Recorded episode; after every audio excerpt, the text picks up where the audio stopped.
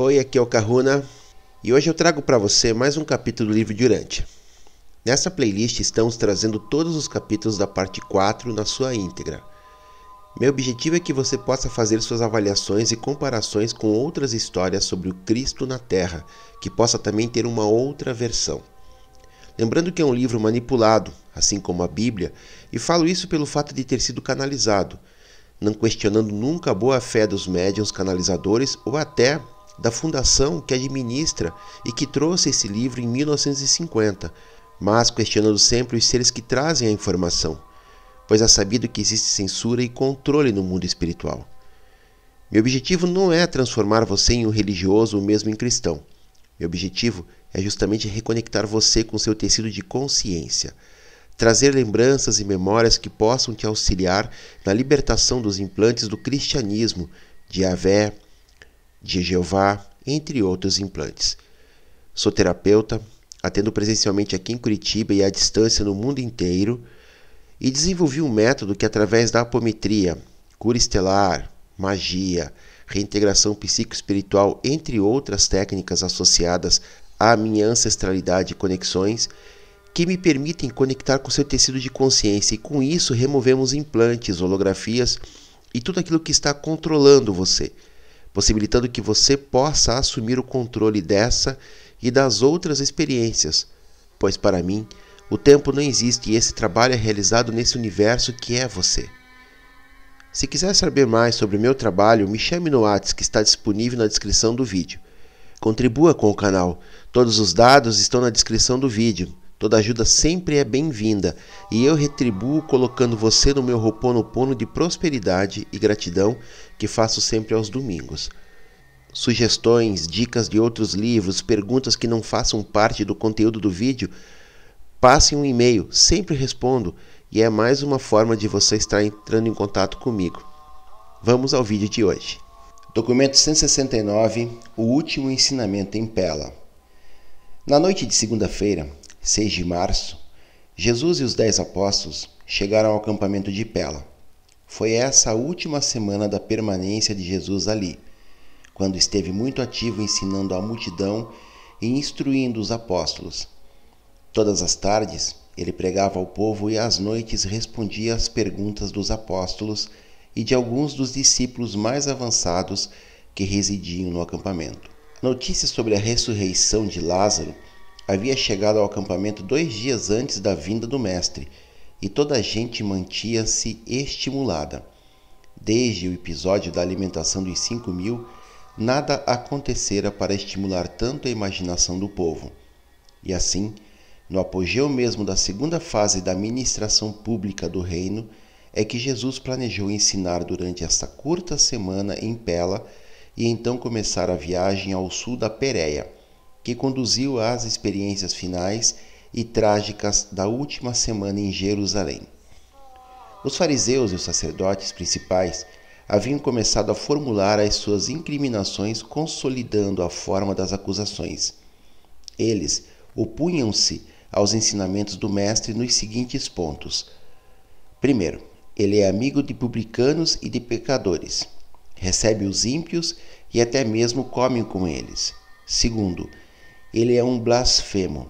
Fala de Deus como sendo seu pai e julga-se um igual a Deus.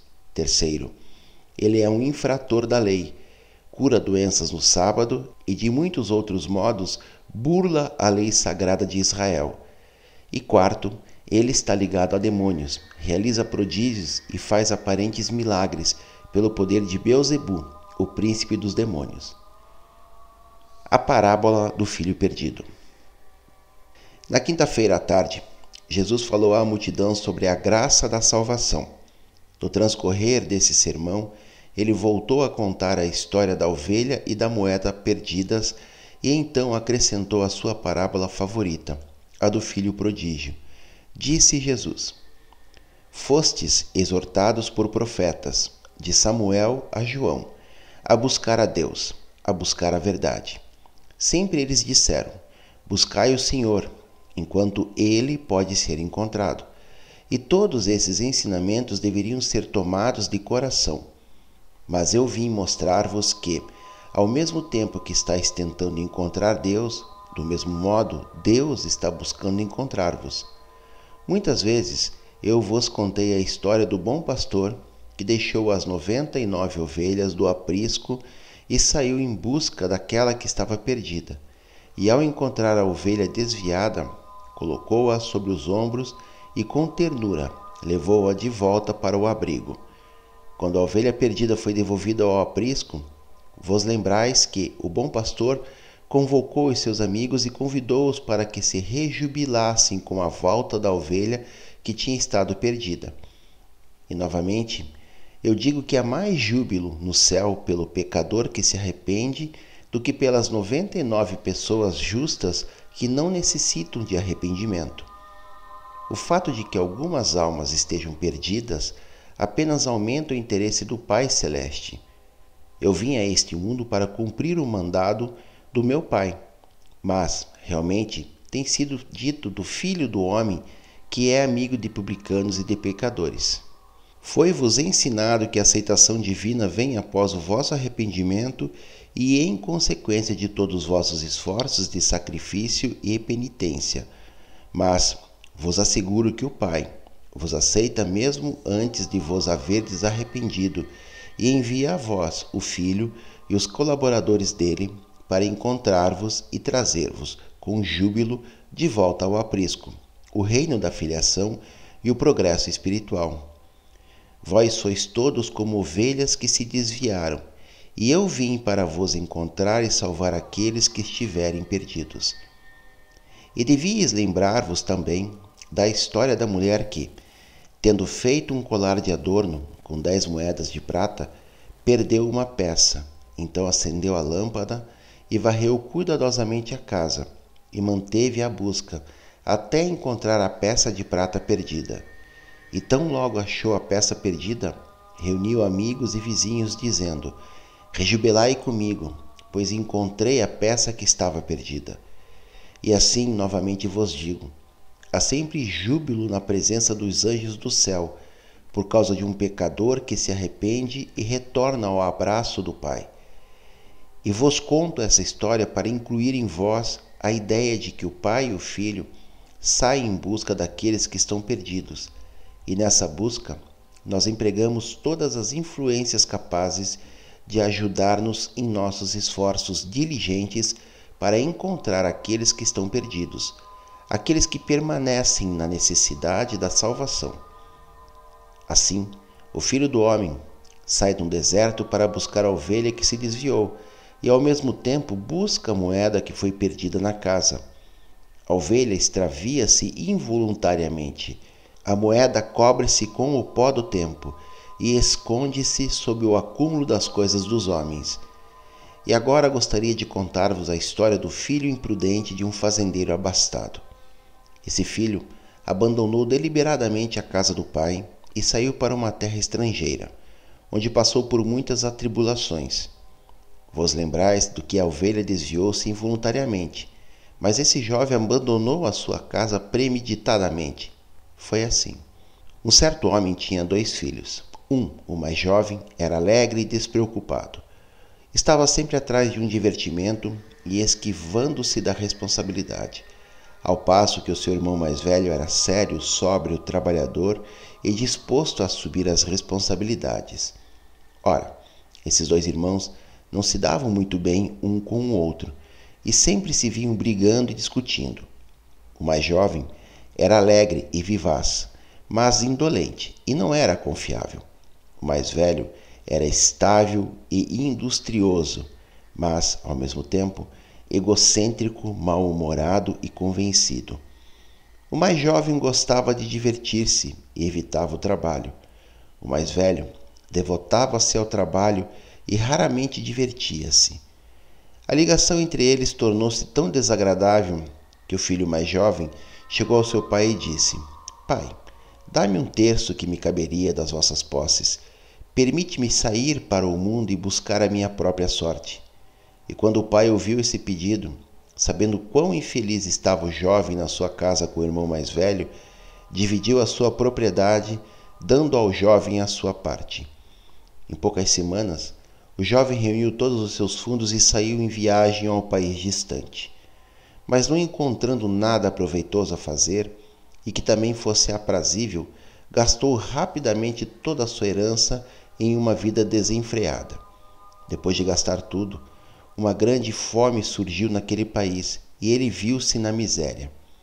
Assim, sofreu um grande infortúnio, mas quando começou a passar fome, encontrou um emprego com um dos cidadãos daquele país, sendo enviado aos campos para alimentar os suínos. E o jovem ter-se-ia saciado com as sobras comidas pelos porcos, mas ninguém lhe dava nada. Um dia, quando estava muito faminto, caiu em si e disse: Os vários criados do meu pai têm abundância de pão, enquanto eu morro de fome aqui, alimentando porcos em um país estrangeiro. Vou levantar-me e irei ao meu pai dizer: Pai, eu pequei contra o céu e contra ti. Não sou mais digno de ser chamado de filho teu. Apenas te dispõe a fazer de mim um criado teu.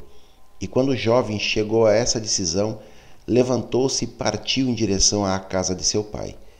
Aquele pai, todavia, havia sofrido muito por causa do seu filho. Havia sentido uma saudade imensa do jovem, alegre, ainda que refletido. O pai amava a esse filho e estava aguardando constantemente o seu regresso, de modo que, no dia em que ele voltou para casa, o pai ainda de longe o viu e, sendo motivado pela compaixão do amor, correu para encontrá-lo e com muita afeição abraçou e beijou. Depois disso, o filho viu o rosto lacrimejante do pai e disse: Pai, eu pequei contra o céu e perante os vossos olhos. Não sou digno de que me chames de filho. O jovem, contudo, não teve oportunidade de completar sua confissão, porque o pai, rejubilante, disse aos criados, os quais nessa altura chegavam correndo: Trazei depressa a melhor roupa dele, aquela que eu reservei. Ponde o anel de filho na sua mão e arrumai sandálias para os seus pés. E então, depois de conduzir o jovem cansado de pés doloridos até a casa, o feliz pai disse aos criados: Trazei o novilho gordo e matai-o, para que comamos e festejemos, pois esse filho meu esteve morto e agora está vivo novamente. Esteve perdido e foi encontrado. E reuniram-se com o pai para se rejubilar pelo retorno do filho. Nesse momento, enquanto celebravam, o filho mais velho chegou do seu dia de trabalho no campo e, ao se aproximar da casa, percebeu a música e a dança Chegando à porta dos fundos, chamou um dos criados e perguntou sobre a causa de toda aquela festividade. O criado então lhe disse: Teu irmão, há tanto tempo perdido, voltou para casa, e teu pai matou o novilho gordo para comemorar o retorno dele, são e salvo. Vem para que também tu possas saudar teu irmão e recebê-lo de volta à casa do teu pai. Ao ouvir isso, contudo, o irmão mais velho ficou magoado e enraivecido a ponto de não querer entrar na casa. Quando o pai soube desse ressentimento quanto a dar boas-vindas ao seu irmão mais jovem, saiu para implorar que o filho entrasse.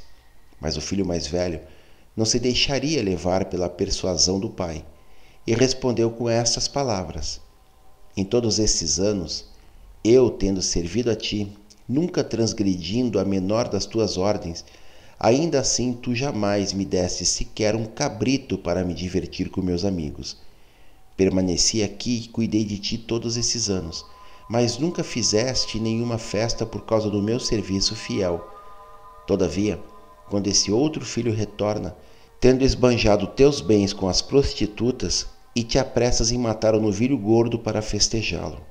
Já que esse pai amava os seus dois filhos verdadeiramente, tentou raciocinar com o mais velho mas, meu filho, tu tens estado comigo todo esse tempo, e tudo o que eu tenho é teu. Tu poderias ter matado um cabrito a qualquer momento para compartilhar a tua felicidade com os teus amigos, e seria oportuno que tu te juntasses a mim nesta alegria e felicidade pela volta do teu irmão. Pense nisto, meu filho. O teu irmão tinha estado perdido, se encontrou e voltou vivo para nós. Essa foi, entre todas, uma das mais comoventes e eficientes entre todas as parábolas que Jesus já apresentou, para mostrar aos ouvintes a boa vontade do Pai em receber a todos que buscam a entrada nos reinos do céu. Jesus era muito afeiçoado a contar essas três histórias ao mesmo tempo. Apresentava a história da ovelha perdida para mostrar que, quando os homens afastam-se involuntariamente do caminho da vida, o pai permanece atento a esses filhos perdidos e sai, com os seus filhos, os verdadeiros pastores de rebanho, à procura da ovelha perdida. E então Jesus contou a história da moeda perdida na casa para ilustrar quão completa é a busca divina por todos que estão confusos, confundidos ou cegos espiritualmente, de um outro modo qualquer, por causa dos cuidados e preocupações da vida. E lançou-se a contar a parábola do filho perdido, da recepção dada na volta do filho pródigo para mostrar quão completa é a reintegração do filho perdido na casa e no coração do Pai. Muitas e muitas vezes durante os seus anos de ensinamento, Jesus contou e recontou a história do filho pródigo.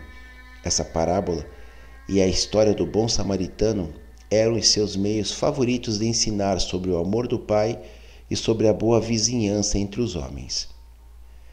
A parábola do administrador sagaz. Certa tarde, Simão Zelote, comentando uma das afirmações de Jesus, disse: Mestre, o que tu quisesses dizer quando hoje mencionaste que muitos dos filhos do mundo são mais sábios para a sua geração do que os filhos do reino, pois são hábeis em conseguir amigos com as riquezas feitas pelas injustiças? Jesus respondeu: Alguns de vós, antes de entrardes no reino, fostes muito astutos para lidar com os vossos amigos nos negócios.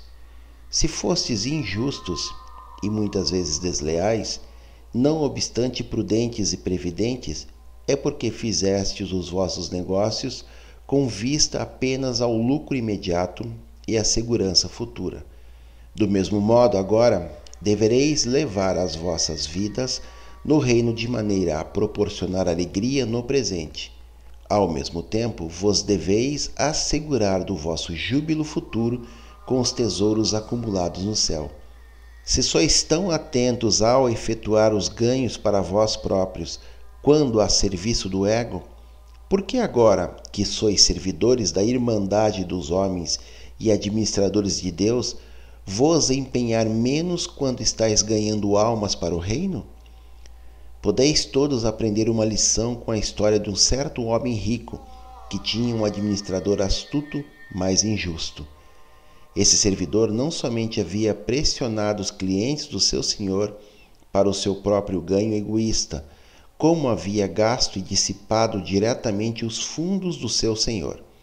Quando tudo isso finalmente chegou aos ouvidos do seu senhor, ele chamou o administrador diante de si e então perguntou-lhe o significado desses rumores, exigindo que prestasse imediatamente contas da sua administração e que se preparasse para entregar os negócios do seu senhor a uma outra pessoa.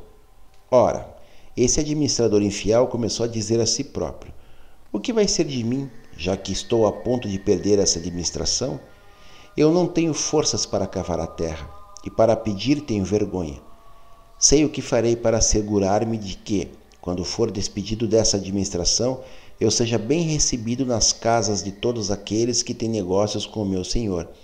E então, chamando cada um dos devedores do seu senhor, disse ao primeiro: Quanto deves ao meu senhor? Ele respondeu: Cem medidas de óleo. Então disse o administrador: Pega a tua conta na prancha de cera, senta-te rapidamente e muda-a para cinquenta. Em seguida, indagou a um outro devedor: Quanto deves?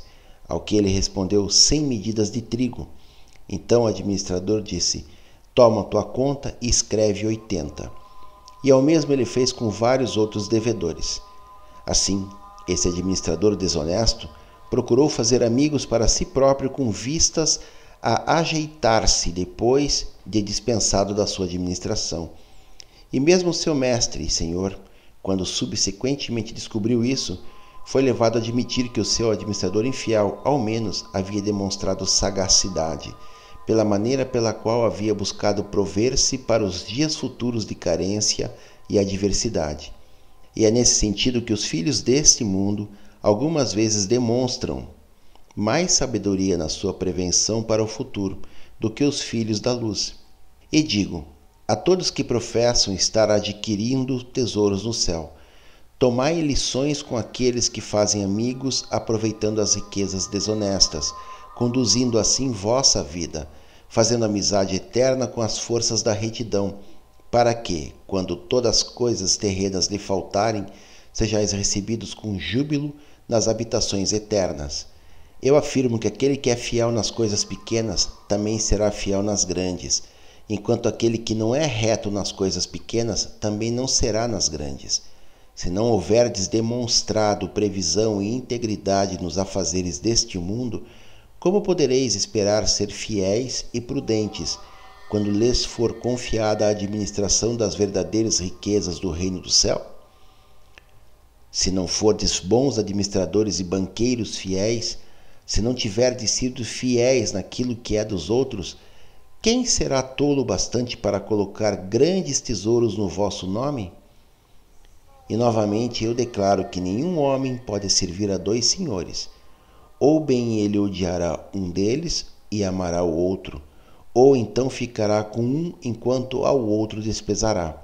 Não podereis servir a Deus e às riquezas.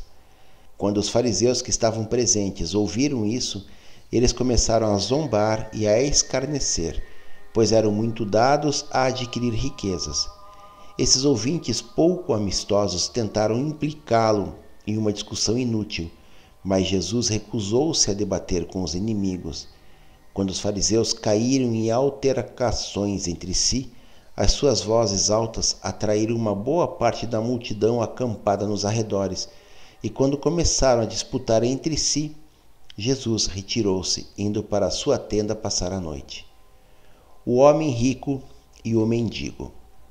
Quando a reunião tornou-se muito barulhenta, Simão Pedro, levantando-se, tomou o comando e disse: Homens e irmãos, não é apropriado que discutais assim entre vós. O Mestre acabou de falar, e fazeis bem em ponderar as suas palavras e o que ele proclamou a vós não é nenhuma nova doutrina.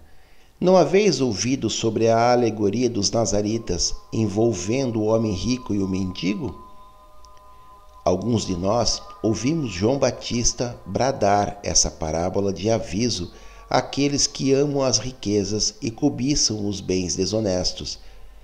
E ainda que essa antiga parábola não esteja de acordo com o evangelho que nós pregamos, Todos vós faríeis bem em dar atenção às suas lições, até a época em que puderdes compreender a nova luz do reino do céu. A história como João a contou foi assim. Havia um certo homem rico de nome Dives, que, vestido em púrpura e em linhos finos, vivia seus dias em luxo e esplendor. E havia um certo mendigo chamado Lázaro, o qual permanecia no portão do homem rico, coberto de feridas e desejando ser alimentado com as migalhas que caíam da mesa do rico homem. Sim, até os cães vinham e lambiam suas feridas. E aconteceu que o mendigo morreu e foi levado pelos anjos para descansar no seio de Abraão. E então, em breve, esse homem rico também morreu, sendo enterrado com grande pompa e esplendor régio. Ao partir deste mundo, o homem rico acordou no Hades e, encontrando-se em tormento, levantou os seus olhos e viu longe Abraão e Lázaro no seu seio. E então Dives gritou alto: Pai Abraão, tem misericórdia de mim e envia Lázaro aqui para que ele possa molhar a ponta do seu dedo na água e refrescar a minha língua, pois estou em uma grande angústia com a minha punição. Então Abraão respondeu: meu filho, devias lembrar que durante tua vida desfrutaste sempre das boas coisas, enquanto Lázaro sofreu pior. Mas agora tudo isso mudou. Veja que Lázaro está confortado enquanto tu estás atormentado. E além disso, entre nós há um grande abismo, de modo que não podemos ir a ti, nem tu podes vir a nós. Então Dives disse a Abraão: eu oro para que envies Lázaro de volta à casa do meu pai, porquanto eu tenho cinco irmãos, para que ele possa testemunhar e impedir aos meus irmãos de serem enviados para este local de tormentas. Mas Abraão disse: Meu filho, eles têm Moisés e os profetas, que eles os ouçam. E então Dives respondeu: Não, não, pai Abraão. Mas se alguém for até eles saindo dos mortos, eles arrepender-se-ão. Então disse Abraão: Se não houverem ouvido a Moisés e os profetas, não serão persuadidos mesmo por alguém que ressuscite dos mortos. Depois que Pedro contou esta antiga parábola da Irmandade Nazarita, e posto que a multidão havia se aquietado, André levantou-se e dispensou-os por aquela noite. Embora tanto os apóstolos quanto os seus discípulos frequentemente fizessem perguntas a Jesus sobre a parábola de Dives e de Lázaro, ele nunca acendeu em comentar sobre ela o Pai e o seu reino. Jesus sempre teve problemas ao tentar explicar aos apóstolos que, embora eles proclamassem o estabelecimento do reino de Deus, o Pai dos céus não era um rei. Na época em que Jesus viveu na carne e ensinou na terra, o povo de Urântia sabia que a maior parte dos reis e imperadores governavam as nações. E os judeus há muito contemplavam e contavam com a vinda do reino de Deus. Por essas e por outras razões, o Mestre achou melhor dignar a irmandade espiritual dos homens como o reino do céu e o dirigente espiritual dessa irmandade como sendo o Pai nos céus. Nunca Jesus referiu-se ao seu Pai como um rei. Nas conversas pessoais com os apóstolos, sempre se referia a si próprio como filho do homem e como o irmão mais velho. Ele qualificava todos os seus seguidores de servidores da humanidade e de mensageiros do Evangelho do Reino. Jesus nunca deu aos seus apóstolos uma lição sistemática a respeito da personalidade e atributos do Pai no céu. Ele nunca pediu aos homens que acreditassem no seu Pai. Ele tinha como certo que eles acreditavam. Jesus nunca se rebaixou para oferecer argumentos como prova da realidade do seu Pai. O seu ensinamento a respeito do Pai centrava-se todo na declaração de que ele e o Pai eram um, que aquele que havia visto o Filho tinha visto o Pai, que o Pai, como o Filho, sabe de todas as coisas, que apenas o Filho e aqueles para quem o Filho revela o Pai realmente conhecem o Pai, que aquele que conhece o Filho também conhece o Pai e que o Pai o enviou ao mundo para revelar as suas naturezas combinadas e para mostrar a sua obra conjunta. Jesus nunca fez outros pronunciamentos sobre o seu Pai, exceto para a mulher de Samaria no poço de Jacó, quando ele declarou: Deus é Espírito. De Jesus, vós aprendeis sobre Deus, observando a divindade da sua vida, não vos baseando nos seus ensinamentos da vida do Mestre, cada um de vós podeis assimilar o conceito de Deus, que representa a medida da vossa capacidade de perceber as realidades espirituais e divinas, verdades reais e eternas. O finito nunca pode esperar compreender o infinito, exceto como o infinito é focalizado na personalidade tempo-espacial da experiência finita na vida humana de Jesus de Nazaré. Jesus sabia bem que Deus pode ser conhecido apenas pelas realidades na experiência, que ele não pode nunca ser compreendido pelo mero ensinamento da mente. Jesus ensinou aos seus apóstolos que, embora eles nunca pudessem compreender Deus plenamente, eles poderiam conhecê-lo com toda a certeza, do mesmo modo que haviam conhecido o Filho do Homem. Vós podeis conhecer a Deus, não pela compreensão do que Jesus disse, mas conhecendo o que Jesus foi. Jesus foi uma revelação de Deus. Exceto quando citava as escrituras hebraicas, Jesus referia-se à deidade por apenas dois nomes, Deus e Pai.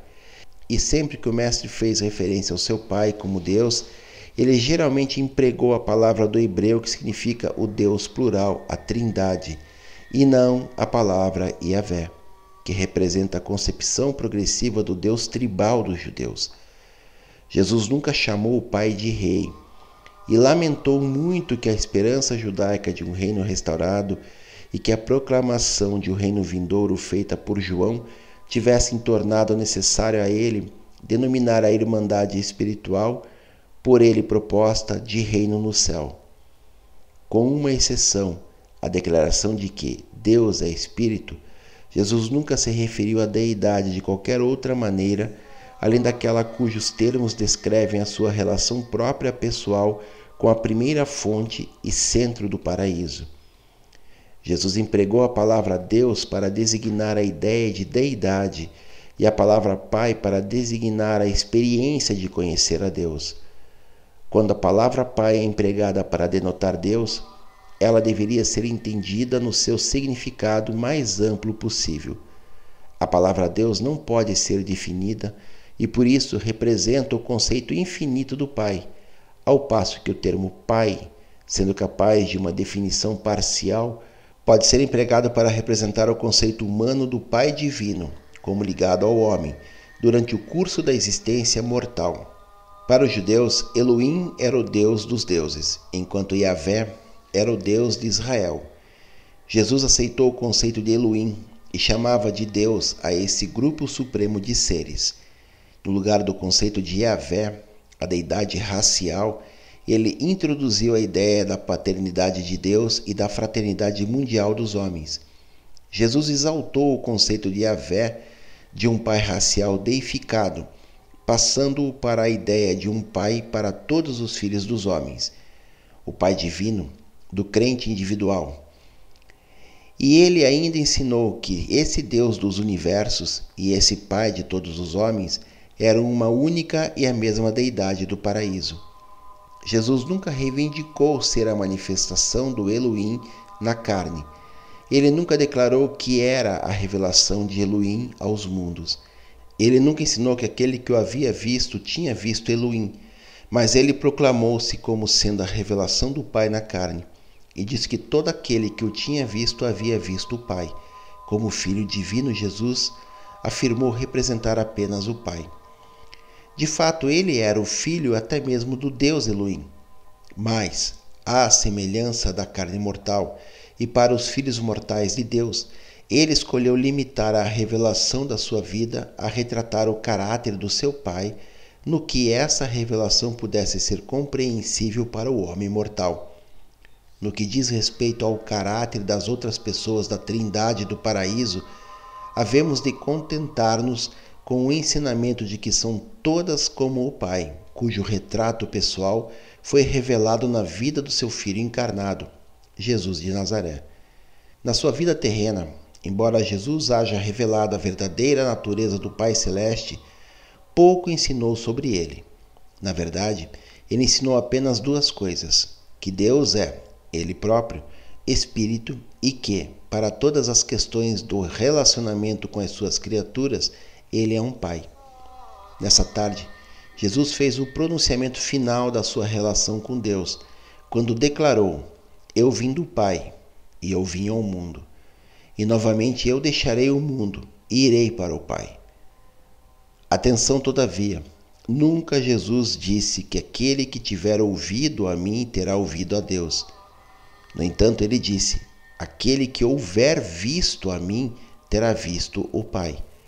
Ouvir o ensinamento de Jesus não é equivalente a conhecer a Deus mas ver Jesus é uma experiência que em si própria é uma revelação do Pai à alma. O Deus dos universos dirige a vasta criação, mas é o Pai nos céus que envia o seu Espírito para residir nas vossas mentes. Na sua forma, à semelhança humana, Jesus é a lente que torna visível para a criatura, a Ele que é invisível.